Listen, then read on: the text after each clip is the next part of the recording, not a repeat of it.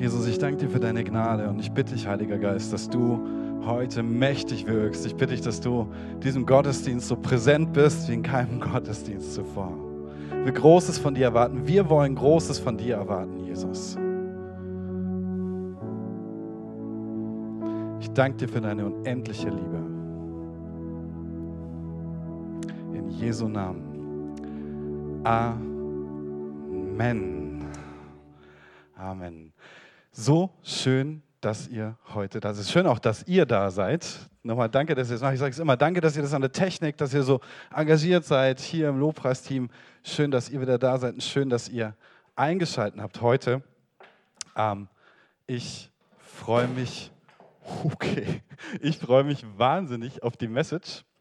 Ähm, Thema heute ist Kind meiner Freude. Kind meiner Freude. Und ihr wisst ja, ich bin jüngst Papa geworden. Und ähm, seitdem Elia, unser Sohnemann, auf der Welt ist, mache ich mir total viele Gedanken um ihn. Ja? Das ist einfach, da wird ein Kind geboren und dann rattert es im Kopf und du, du fragst dich, mache ich alles richtig? Und naja, Schaut, ich möchte, ich möchte ein Segen sein für ihn. Und ich möchte Liebe und ich möchte Hoffnung in sein Leben sprechen. Ich hoffe, ich bete, dass ich ein guter Vater für ihn bin. Und das, das, das ist mir ein riesen Herzensanliegen. Ne? Es ist, wir alle kommen aus, aus einem Background. Bei den einen ist es besser gelaufen, bei den anderen ist es schlechter gelaufen. Bei mir war das so bunt gemischt, sage ich mal aber war schon einiges dabei, was ich auch zu verarbeiten hatte. Und mir ist es einfach wichtig, dass mein Kleiner sich geliebt fühlt. Ja? Und zwar ganz egal, wie die Umstände sind. Ich möchte, dass er weiß, dass er ein Zuhause hat, wo er immer kommen kann, äh, wo er aufgenommen wird und wo er geliebt wird, wie er ist. Ich möchte, dass er, ich möchte, dass er realisiert, dass dass Gott einen guten Plan für sein Leben hat und dass Gott ihn jeden Meter seines, seines Weges begleitet. Es sei mal rauf, es sei mal runter, über Berge, über Täler. Ich habe euch heute eine Geschichte mitgebracht von Eltern aus der Bibel. Ähm, ist ungefähr 4000 Jahre alt. Und sie erzählt ein bisschen einen Teil der Geschichte von Israel und seiner Frau Rahel und der Geburt seines zwölften und jüngsten Sohnes. Und ähm, also Benjamin heißt er. Ne? Und das ist, das ist eine recht tragische Geschichte. So viel kann ich schon verraten. Ähm, ich lese sie mal. Es steht im 1. Mose 35, 16 bis 20 und da steht, und sie brachen auf von Bethel und als es noch eine Strecke des Weges war, bis Ephrata, da gebar Rahel. Und es kam sie hart an über der Geburt. Da ihr aber die Geburt so schwer wurde, sprach die Hebamme zu ihr, fürchte dich nicht, denn auch diesmal wirst du einen Sohn haben. Als sie aber das Leben entwich und sie sterben musste, nannte sie ihn Benoni. Aber sein Vater nannte ihn Benjamin. So starb Rahel und wurde begraben an dem Wege nach Ephrata, das nun Bethlehem heißt. Und Jakob, Jakob ist Israel, zwei Namen, richtete einen Stein auf über ihrem Grab. Und das ist das Grabmal Rahels bis auf diesen Tag. Was für eine traurige Geschichte. Das ist ein freudiges Ereignis, da wird, wird ein Kind geboren, ja. Jakob, Israel, Israels jüngster, sein zwölfter Sohn, auch sein letzter Sohn, den er bekommt. Und sie sind gerade auf dem Weg von, von Bethel nach Ephrata. Das ist so ein bisschen nördlich von Jerusalem Richtung Bethlehem. Das liegt ein bisschen südlich von Jerusalem. Und dann bekommt sie Wehen, die Rahel, seine Frau. Und sie liegt da und sie liegt in immer heftigeren Schmerzen. Und als sie es nicht mehr aushält, als es nicht mehr geht, sagt die Hebamme zu ihr, hey, ist alles gut, schau, du hast einen Sohn, alles, alles ist gut. Und er merkt Rahel, wie, wie ihr das Leben entweicht, sagt der Text ähm, wie, sie, wie sie im Sterben liegt. Und sie nennt ihren Sohn gerade noch der letzten Kraft, nennt sie ihn Benono. Benoni, Benono. Ist unvorstellbar. eigentlich. Ist überhaupt gar keine schöne Situation. Was heißt Benoni? Was bedeutet dieser Name? Er bedeutet Sohn meiner Klage, Sohn meines Schmerzes. Und es stimmt, ich kann es verstehen. Sie liegt da und sie hat Schmerzen und sie stirbt bei der Geburt, sie muss gehen. Da verliert ein Sohn seine Mutter und er verliert ein Ehemann seine geliebte Frau.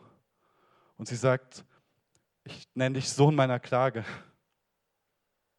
Denn es hat viel mit Klage zu tun, was da passiert ist, schrecklich. Ja, es stimmt, was sie sagt. Aber was bedeutet so ein Name für den Jungen?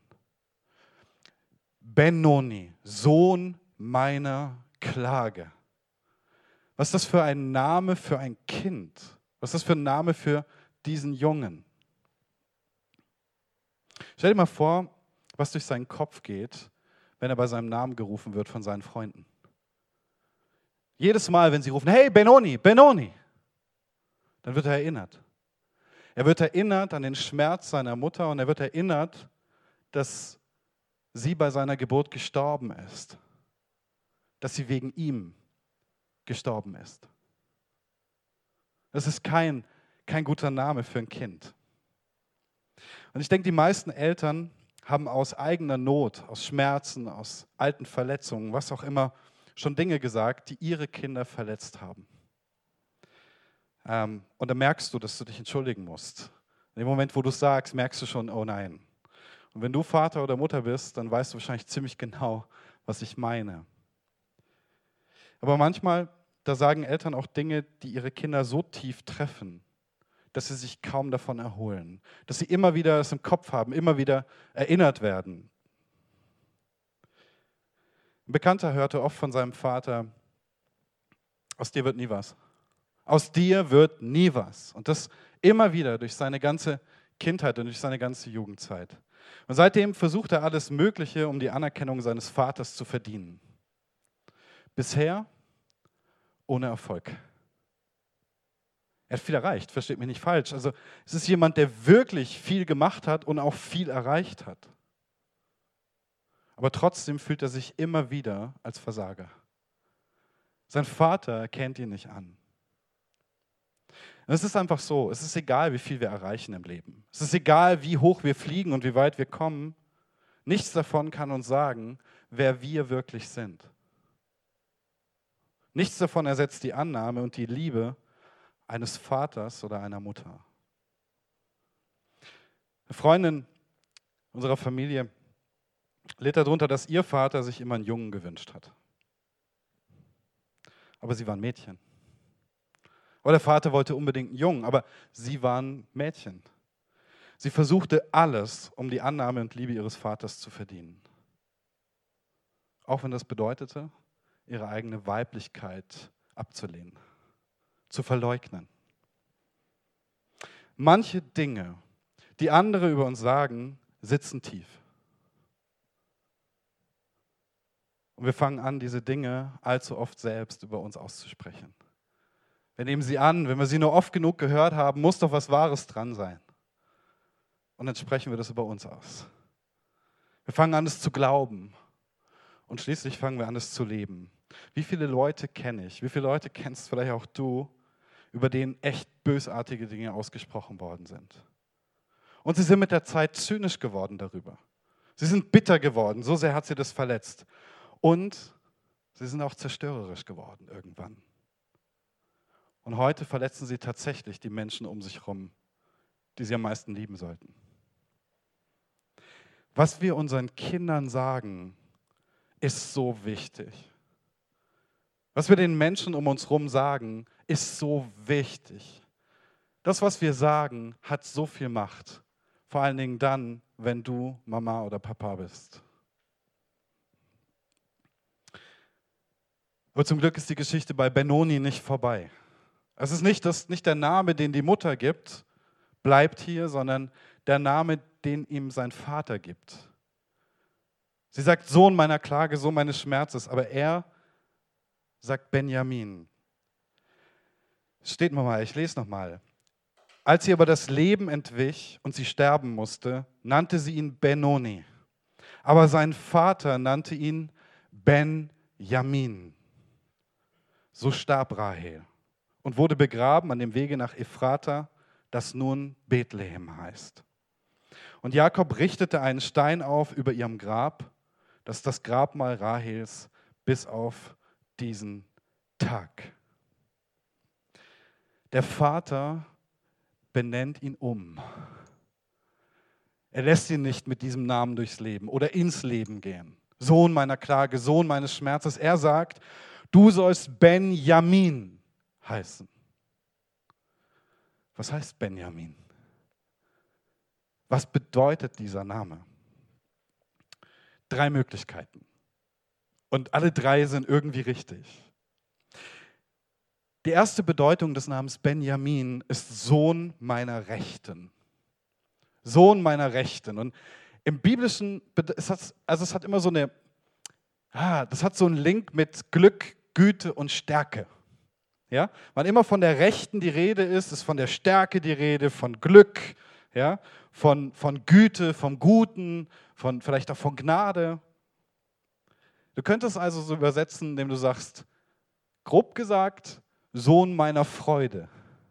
Während sie sagt, Sohn meiner Klage, meines Schmerzes, sagt der Vater, nein, nein, nein, du sollst Sohn meiner Freude heißen. Die zweite Bedeutung des Namens Benjamin ist Sohn meines Bundes. Sohn meines Bundes. Jamin, auch der Bund. Und die dritte ist Sohn des Südens. Passt ganz gut, denn das Ganze spielt sich ab im südlichen Teil von Israel. Der Vater, also Israel, gibt seinem Sohnemann einen neuen Namen. Und zwar einen, mit dem er auch leben kann. Sohn meiner Freude. Ja? Benjamin wird der Sohn seiner Freude tatsächlich auch, wenn ihr die Geschichte weiterlest. Und es wird einer der Söhne, wenn nicht sogar der Sohn, den er am allermeisten liebt. Ja? Benjamin sozusagen das Nesthäkchen, das er, das er verhätschelt und, und liebt. Und der im Alter ganz, ganz viel Freude macht. Jetzt ist es so, diese Geschichte spielt ja 2000 vor Christus. Ja? Und aus diesem Sohnemann oder aus den Söhnen von Israel im Allgemeinen gehen später die Stämme Israels hervor. Ja? Und dieser Stamm, also Benjamin, wird ein paar hundert Jahre nach dieser Erzählung zu einer Region in Israel. Ja? Lass uns mal einen kleinen Zeitsprung machen, also von 2000 Jahren von dieser Geschichte. Ja? Und wir sind jetzt in der Zeit von Jesus. Und wir blenden jetzt eine Karte ein. Also ihr seht hier eine Karte aus Jesu Zeit. Und das, was ihr hier seht, ist das Israel, wie es der normale Jude zur Zeit von Jesus für sich gesehen hat. Israel war römisch besetzt, ja, das stimmt.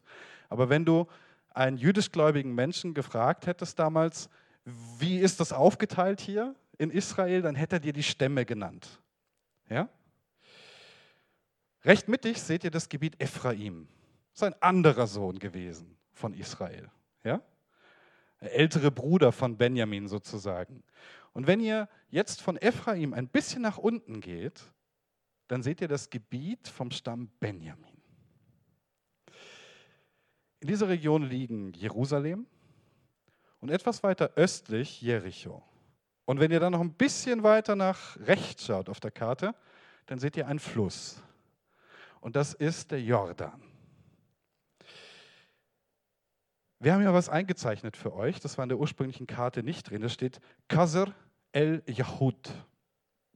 Kasr el Yahud. Sprecht mal alle mal nach Kasr el, nein, müsst ihr nicht machen, das ist schwierig. Warum erzähle ich euch das? Kasr el Yahud ist die Taufstelle von Jesus Christus. Es ist die Stelle, wo Johannes der Täufer Jesus tauft. Und das ist im Gebiet von Benjamin. Okay? Des Stammes Benjamin, das auf den Sohn von Israel zurückgeht. Der Benjamin eben. Nicht der Benoni, sondern der Benjamin. Jetzt passt mal auf, Matthäus 3, 16 bis 17, was da steht.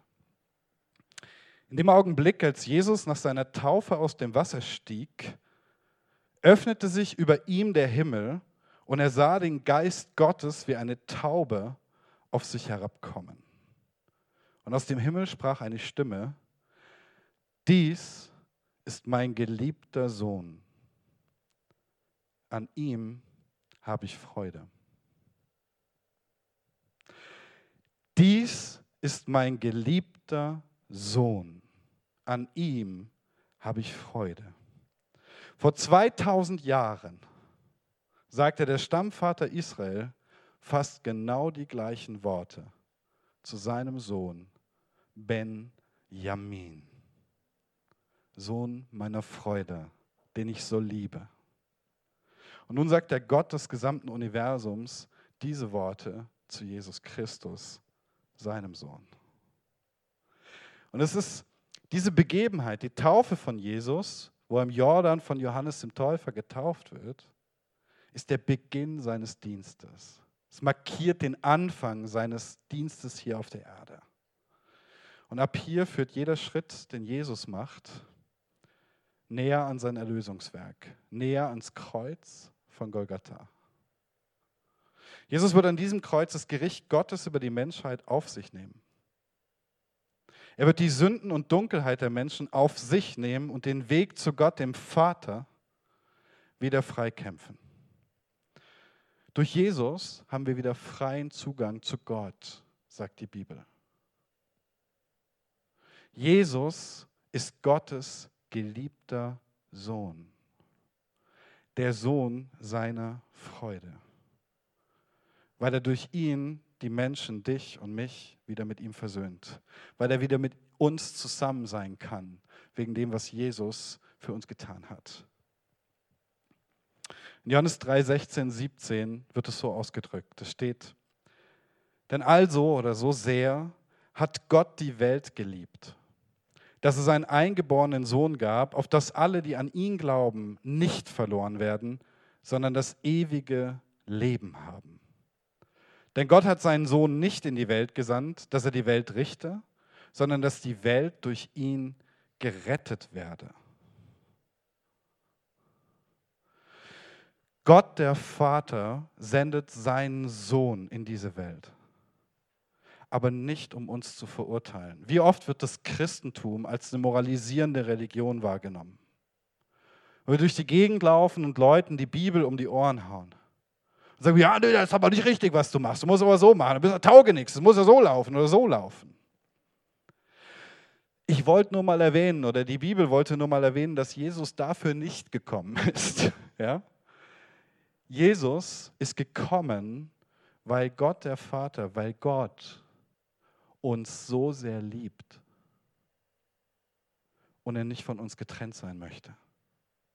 Er möchte Gemeinschaft mit uns. Er möchte, dass wir zu ihm kommen und dass wir zu ihm kommen können.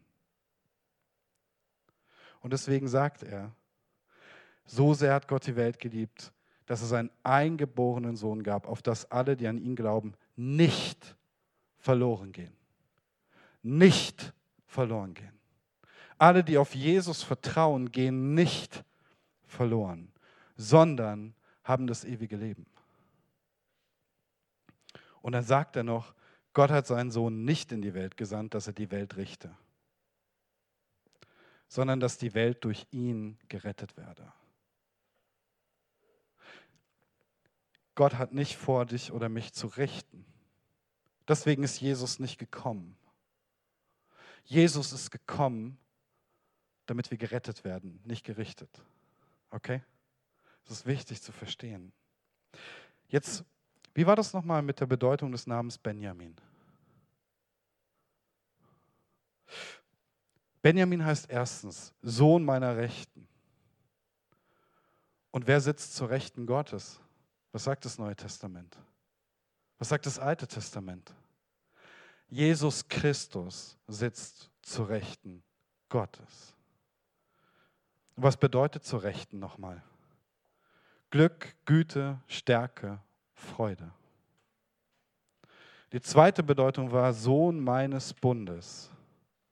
Denn diesen Bund schließt Gott durch Jesus, Kreuzestod mit den Menschen. Schau, das ist nicht nur, was der Name bedeutet. Der Name Benjamin, Sohn meiner Rechten, des Glücks, Sohn meiner Güte und Stärke. Ist es nicht Jesus? Ist es nicht Jesus, der ans Kreuz geht und Gottes Güte zeigt? Ist es nicht Jesus, der ans Kreuz geht und Gottes Stärke zeigt? Schwach wird, um uns zu erlösen?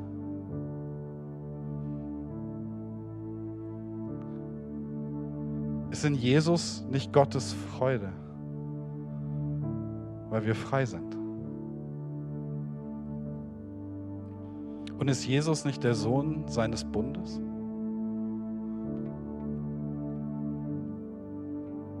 Den Bund, den er auf Golgatha mit uns Menschen schließt durch ihn.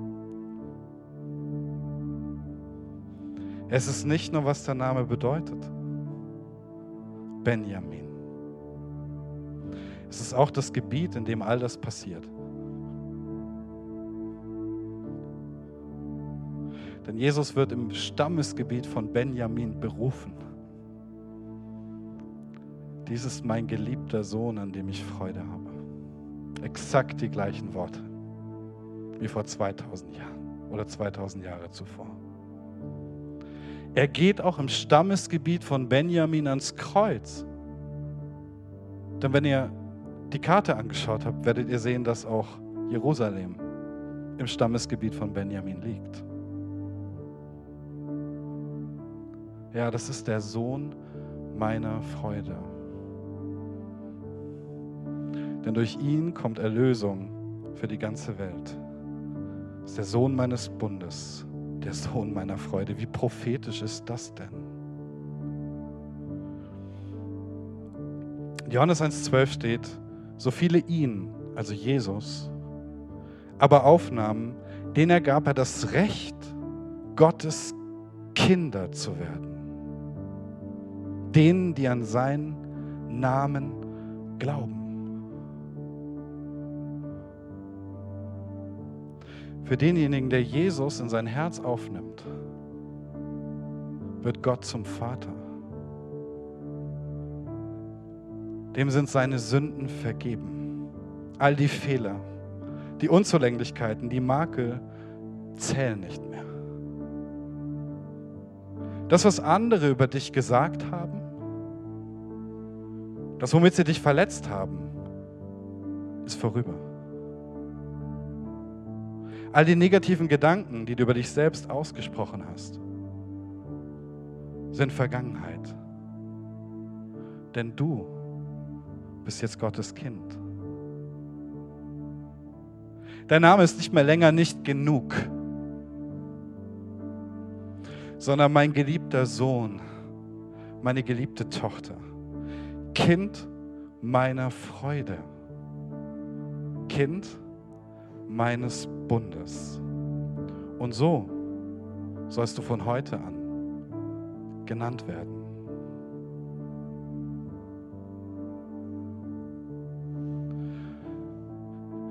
Jesus, ich weiß nicht, was die, die mir heute zuhören, gehört haben. Ich weiß nicht, welche Verletzungen sie erlitten haben und ich weiß nicht, wen sie verletzt haben, weil sie verletzt wurden. Aber Herr, wir kommen heute zu dir. Wir kommen heute zum Sohn der Freude, zum Sohn des Bundes, Jesus, zu dem, der uns vergibt und der den Weg frei macht zum Vater.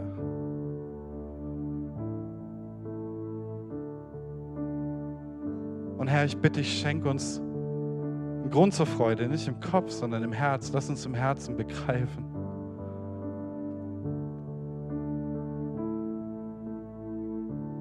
Lass uns im Herzen begreifen, dass du uns vergibst und erlöst. Dass du uns zu Kindern des Vaters zu Kindern Gottes machst. Dass du nicht gekommen bist, um uns zu verurteilen, sondern dass du gekommen bist, um uns zu erlösen.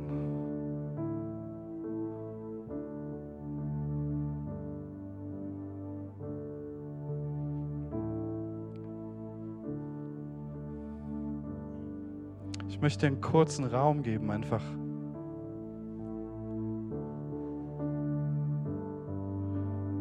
Jesus aufzunehmen. Die Bibel sagt, so viel ihn aber aufnahmen, so vielen gab er auch das Recht, Gottes Kinder zu heißen.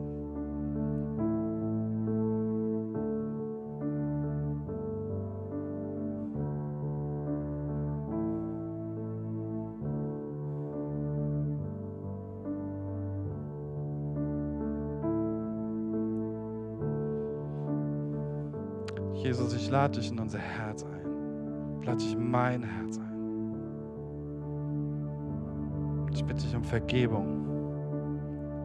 Und ich danke dir für das Kreuz. Ich bitte dich, dass du das nicht genug aus meinem Leben wegnimmst, Herr. Und dass du die Verletzung heilst. Ich bitte dich, dass du die Selbstzweifel wegnimmst und es mich klein macht. Ich bitte dich, dass du mich neu machst und dass du mir zeigst, wer ich in dir bin.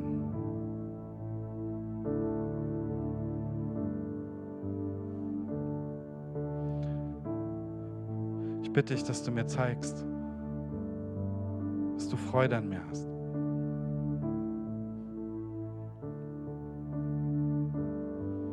Jesu Namen. Amen.